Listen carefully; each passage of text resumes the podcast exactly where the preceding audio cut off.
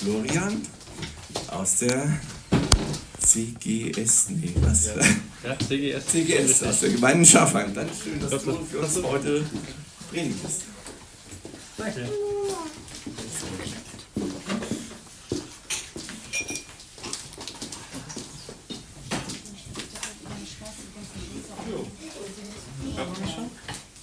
Passt das so?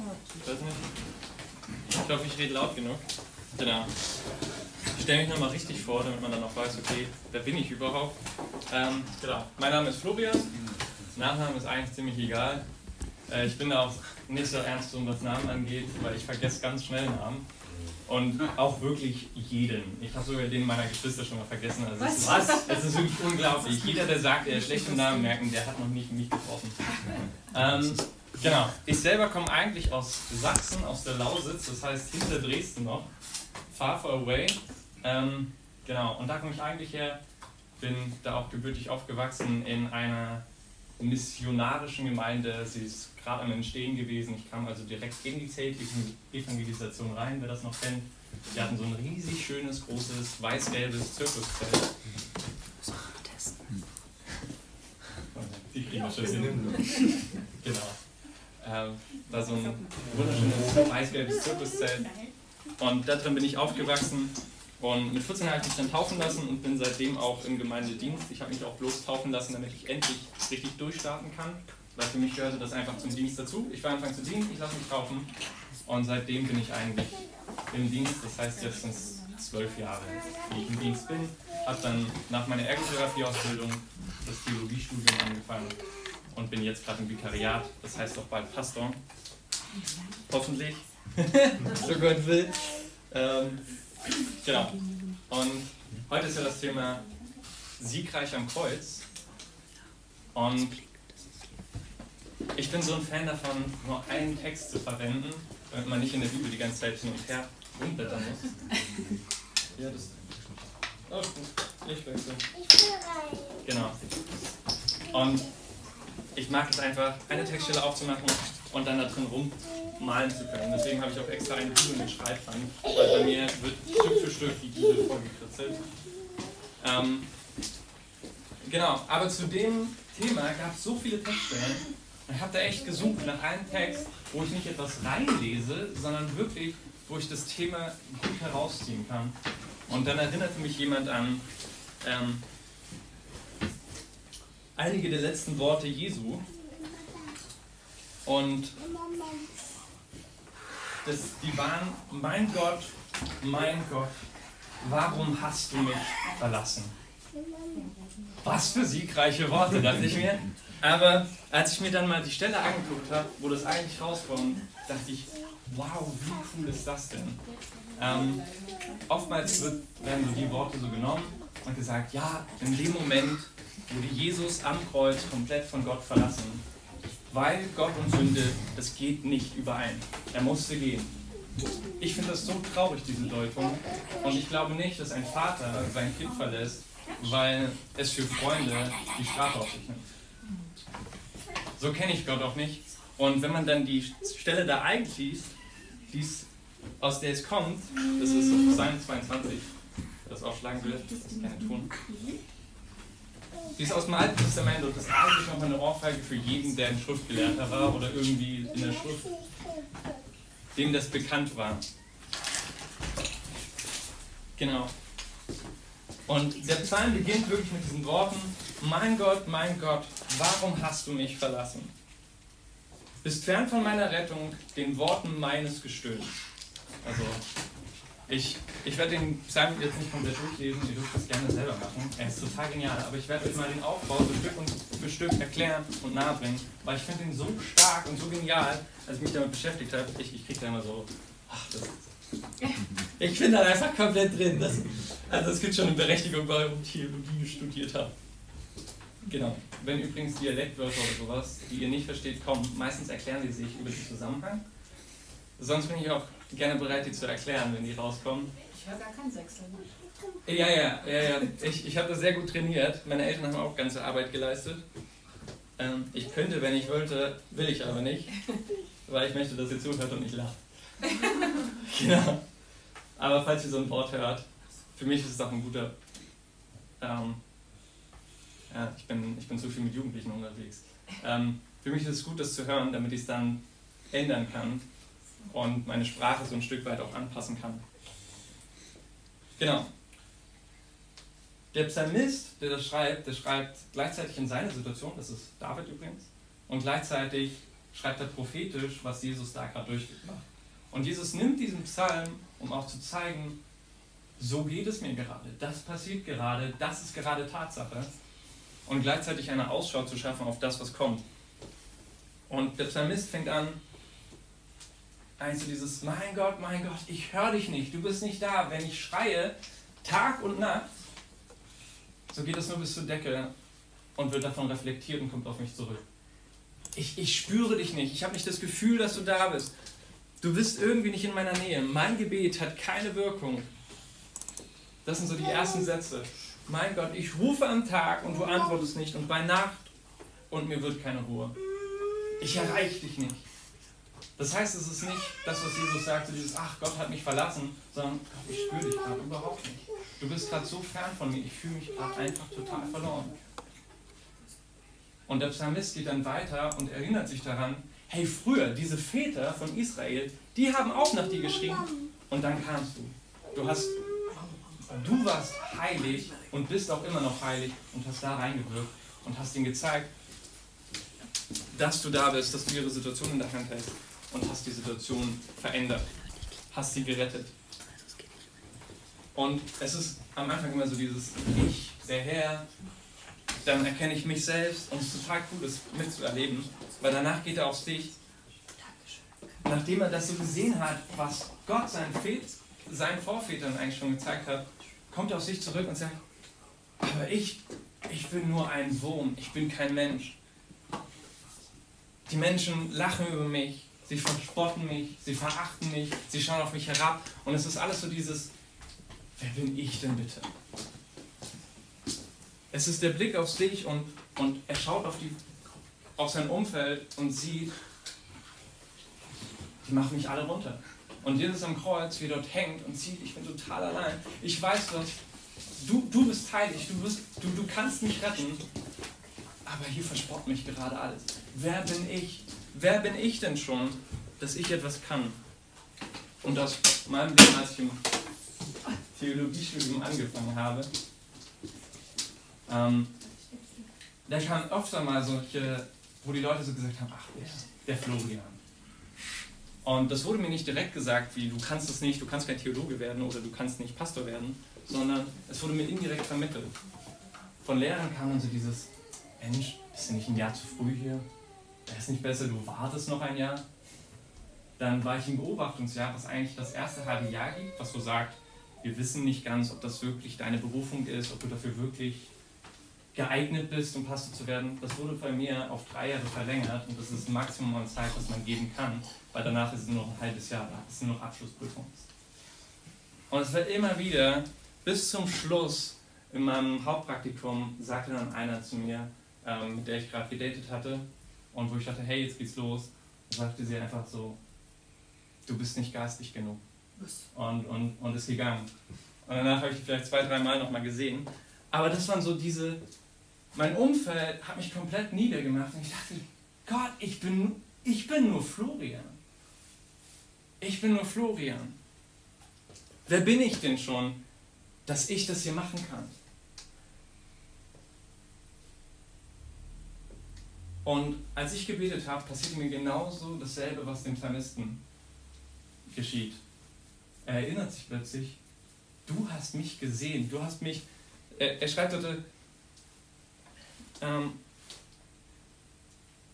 warte, ups, hier, doch du bist es, der mich aus dem Mutterleib gezogen hat, der mich vertrauen ließ an meiner Mutter rüsten.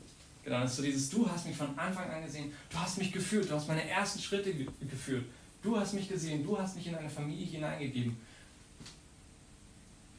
Und, und aus der ganzen Verzweiflung, wie er anfängt, über die Erinnerung, über das sich selbst betrachten, über das, was Gott schon gesehen hat, sagt er dann einfach nur die Bitte, sei nicht fern von mir, den Drangsal ist nahe, und kein Helfer ist da. Ich bin allein, bitte verlass mich nicht. Ich weiß, dass du da bist, dass du mich gesehen hast von Anfang an.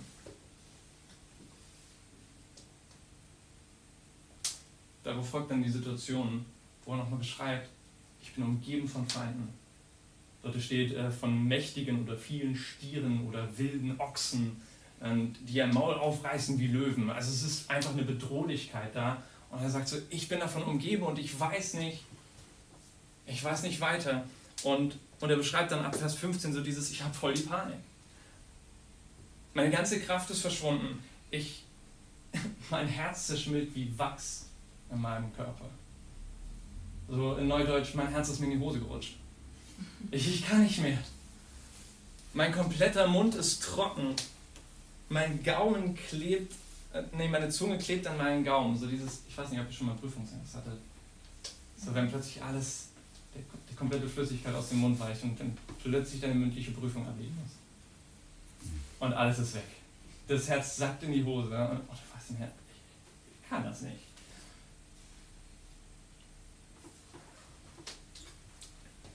Und das ist so seine Situation. Und bei Jesus zog sich das genauso wie bei mir, bis ich dann angefangen habe, wirklich zu sagen, Gott, ich bin nur ich, aber ich vertraue dir, dass du mich weiterhin führst. So war das auch bei Jesus. Das war nicht nur, dass er am Kreuz hing und plötzlich die Leiden hatte und plötzlich den Spott hatte, den er vor sich hat, plötzlich die Beleidigung vor sich hatte. Das war auch nicht der Leidensweg allein wo er ausgepeitscht wurde, das Kreuz selber tragen musste. Das begann schon viel, viel früher, schon vor Garten Gethsemane, als er seinen Jüngern sagte, Leute, ich werde sterben. Und die Jünger sagten, ach, komm, das wird niemals passieren. Oder sie verstanden es einfach nicht. Sie verstanden ihn nicht, beziehungsweise sie schoben es einfach beiseite. Er war allein mit dem Gedanken zu wissen, ich werde sterben und keiner war da. Und im Garten Gethsemane zeigte sich eigentlich das, was schon die ganze Reise war, dass er allein war mit diesem Gedanken. Er betet und, und oftmals wird das so dargestellt, wie er dann so auf so einem Stein so hockt. Ach, Herr, was du willst, geschehe. So. Aber der hat Blut geschwitzt, der war total fertig. Ich glaube, er hat sich wirklich an diesen Stein oder sowas festgekrallt. Seine Nägel waren zersplittert und abgebrochen. Seine Haare waren komplett zerzaust, weil sie einfach durch durchgewurschtelt hat. Ja, weiß gerade das andere Wort nicht. Sich gerauft hat. Ah. Er hat Blut geschwitzt, seine Sachen waren wahrscheinlich blutig. Er hatte vielleicht Dreck im Gesicht und Dreck an den Händen, weil er sich irgendwie im Boden rumgewälzt hat. Hat gegen Bäume vielleicht geschlagen und seine Knöchel waren offen. Und dann kommt er zurück und sieht seine Jünger, die einfach schlafen. Und er sagt, hey Leute, seid dabei. Es, es wird passieren, was ich schon die ganze Zeit sage. Und sie sagen, ja, Herr, ja, ja, hast recht. Und er geht zurück und sie schlafen wieder ein. Bis er die Fackeln sieht. Und dann ergreifen sie die Flucht. Er war komplett allein. Er war wesentlich mehr allein als ich zu der Situation, als mir gesagt wurde, du bist nicht geistig genug. Was für mich komplett der Schlag war. Ich war komplett am Boden zerstört und dachte mir, ich bin nicht geistig genug, Gott. Wie kann ich eigentlich geistlichen Dienst führen? ich hatte zum Glück meine Eltern noch auf meiner Seite, die mich gestützt haben. Und ich selber bin einfach nur noch ins Gebet reingegangen und das wirklich Tag und Nacht und habe gesagt, Gott, was willst du, dass ich tue? Soll ich das weiter durchhalten? Da haben alle davor recht gehabt.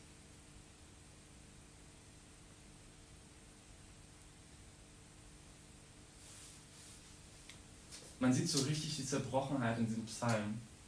Und man denkt, wo ist da denn der Sieg? Und dann kommen so die Stück für Stück, die, das, so ein Stück weit das Vorspiel für das Ganze. Ähm, und das ist Psalm, so dieses Gebet nochmal, nachdem die Prophetie kam, dass sie um seine Kleider sich so verteilen werden und das loswerfen um den Mantel, sagt dann das Gebet, du aber Herr, sei nicht fern, meine Stärke, eile mir, zu, äh, eile mir zur Hilfe, errette vom Schwert meine Seele. Und dann kommt das Gebet. Also rette mich aus dem Rachen des Löwen und dann, ja, du hast mich erhört. Und von den Hörnern der Büffel. Und dieses Du hast mich gehört, Und danach fängt dieses komplette Sieges, der Siegesmarsch an. Wo er noch am Anfang sagte, Gott, ich bin so verlassen und du hörst mich nicht. Ich schreie Tag und Nacht und du hörst mich nicht. Kommt plötzlich in Vers 22. Und du hast mich gehört. Eigentlich von Anfang an. Sie haben mich bedroht und du hast mich gehört. Ich war nicht allein. Und dann fängt es an mit der Erkenntnis wirklich, dass er sie gehört hat. Nochmal in Vers 25. Es geht weiter über dieses Ich will und muss verkündigen. Ich, und, und das tut er ja dann auch. Einerseits hängt er noch am Kreuz und schreit nur noch raus. Es ist vollbracht. Und es ist aus. Es ist wirklich dieser Schlussakt, wo man denkt, wow.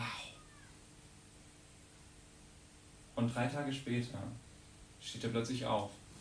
Und er begegnet sogar Thomas, der dann nur noch sagen kann, mein Herr, mein Gott. Weil er einfach Zeugnis gibt von dem, was er getan hat. Von dem Sieg, den Gott eingefahren hat. Dass es wirklich vollbracht ist. Jedes Opfer. Für die Juden muss das, für die, die mit ihm waren, das muss unbegreiflich gewesen sein. Nie wieder opfern. Da ging einerseits wahnsinnig viel Geld drauf, glaube ich. Und es war wahnsinnig anstrengend. Für jede Sünde musstest du ein Opfer bringen. Es, gab, es gibt eine riesen Litanei an Opfergesetzen. Es ist unglaublich in der Bibel. Und plötzlich sind die weg. Es ist vollbracht. Plötzlich sagt er, hey, jetzt, jetzt bist du heilig. Jetzt bist du gerecht. Jetzt kannst du einfach vor Gott stehen. Immer. Tag und Nacht.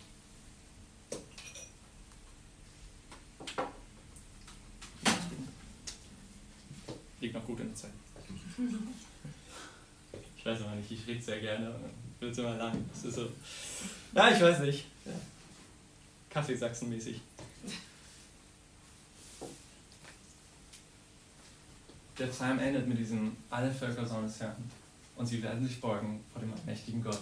Erinnert so ein bisschen an Epheser 1, 15 folgende. Da steht dann auch so dieses, und er ist gesetzt über jede Gewalt, Macht, über jeden Namen, der genannt werden kann, in den Himmeln und auf Erden.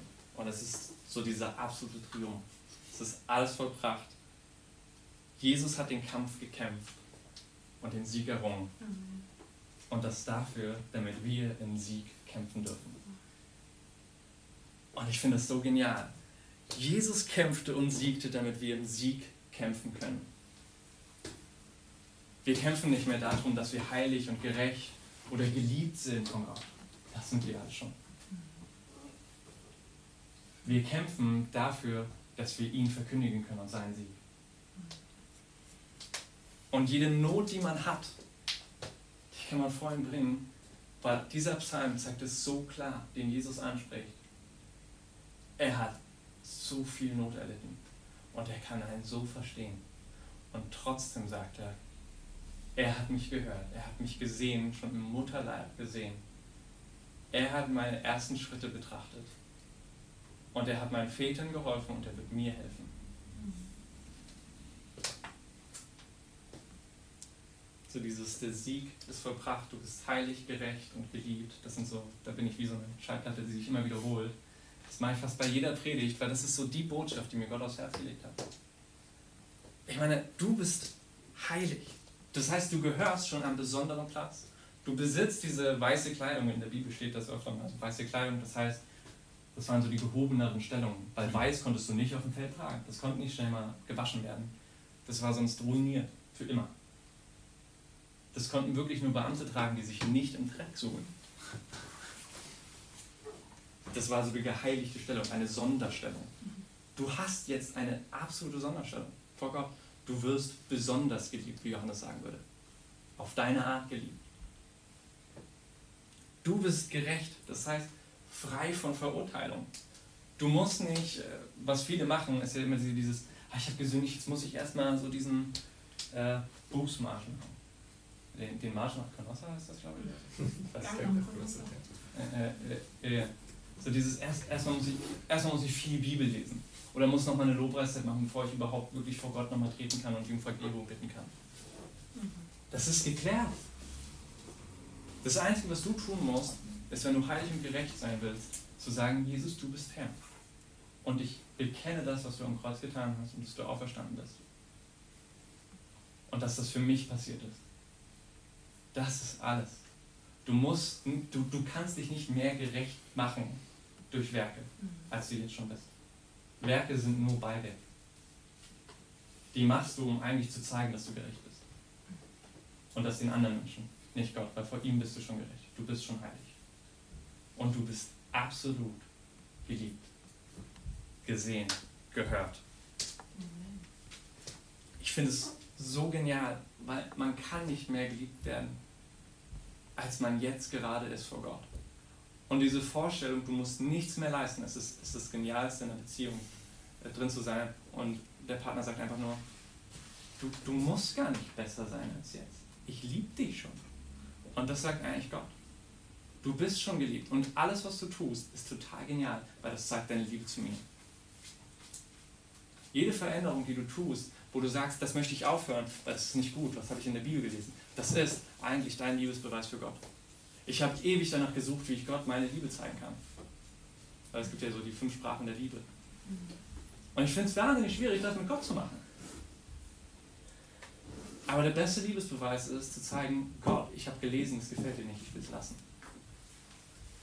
Aber das macht dich nicht geliebter. Das macht dich nicht gerechter. Das macht dich nicht heiliger, weil das bist du schon alles. Entschuldigung. Teens wissen nicht, dass ich auch am Samstag arbeite.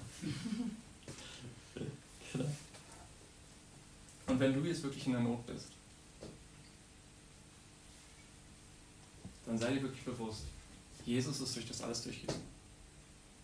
Er weiß ganz genau, wie es dir geht. Und du musst nichts tun, um dich irgendwie rechtfertigen zu müssen, um vor ihm zu stehen. Und wenn du gerade in der Not bist, tu es wirklich wie der Psalmist. Fang an zu beten. Konstant. Rede zu ihm. Jedes Schreien wird gehört. Du wirst gesehen. Das sagt uns der Psalmist die ganze Zeit.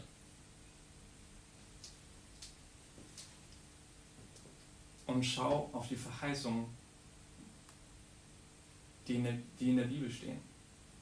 Dass er uns retten wird. Schau auf das, was anderen Leuten widerfahren ist und das, was dir widerfahren ist. Ich habe auf meinem Handy zwei Listen. Die eine ein Wundern von Gott in meinem Leben und die andere ein Prophetien von Gott in meinem Leben.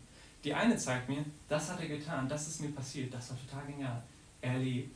Das andere zeigt mir, das hat er noch vor mit mir und das hat er vollbracht schon. Das hat er schon erfüllt. Schau es dir an. Jedes Mal, wenn ich komplett niedergeschlagen bin, schaue ich mir diese Listen an, weil sie mich total ermutigen und sagen, ja, ich bleibe im Gebet. Ich weiß, dass du mich siehst. Setze wirklich dein Vertrauen auf ihn und mach dir wirklich, wirklich bewusst, Jesus hat gekämpft, er hat gesiegt. Und du darfst in diesem Sieg jetzt kämpfen mit ihm gemeinsam. Weil er hört dein Gebet und er wird darauf antworten. Absolut. Genau, also ihr habt jetzt nochmal eine Lobpreiszeit, habe ich gehört. So, was, ein Lied. Ich, ich stehe gerne bereit zum Gebet, aber ich ermutige euch auch füreinander zu beten, weil das können wir und dürfen wir auch. Es muss nicht von einer einzelnen Person sein, das finde ich total stark. Jeder hat das Vorrecht zu beten füreinander.